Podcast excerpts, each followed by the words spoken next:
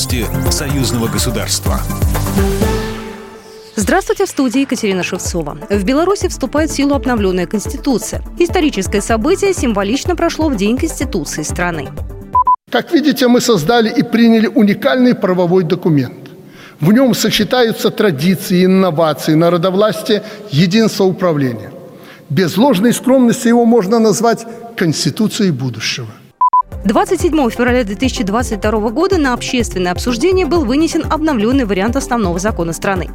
Нынешние изменения прежде всего затронули вопросы государственного устройства Беларуси. Теперь у Всебелорусского народного собрания конституционный статус. Перераспределены полномочия между президентом, правительством и парламентом.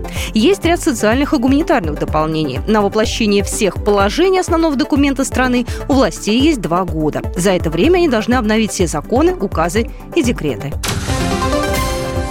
Внешнее давление на Российскую Федерацию и Республику Беларусь является противоправным и беспрецедентным. Об этом заявил журналистам государственный секретарь Союзного государства Дмитрий Мезенцев в ходе встречи руководителей Департамента по архивам Министерства юстиции Беларуси, Национального архива Беларуси с руководителем Федерального архивного агентства России Андреем Артизовым, передает Белта.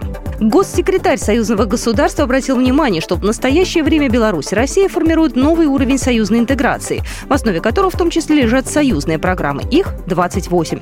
Эти программы – фундамент экономической интеграции, сказал Дмитрий Мезенцев. На мероприятии, которое состоялось в Национальном архиве, речь шла о реализации белорусско-российского сотрудничества в области архивной и издательской деятельности. До начала встречи состоялся осмотр участниками выставки уникальных архивных документов из фондов Национального архива.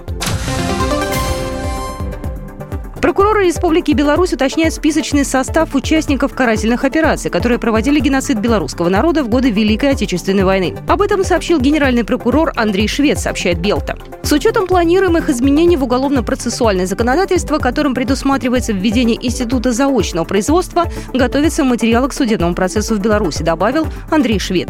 Это позволит решением Национального суда осудить как живых преступников, так и тех, кто не понес наказание. Ранее в Республике Беларусь возбудили уголовное дело по факту геноцида населения во время Великой Отечественной войны. Страна будет требовать выдачи виновных по этому делу, чтобы они приехали на открытый суд или же добиваться, чтобы их привлекли к ответственности в международных инстанциях.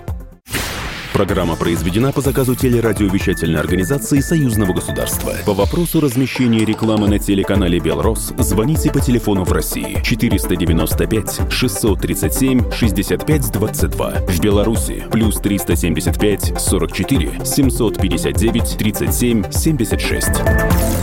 Новости Союзного государства.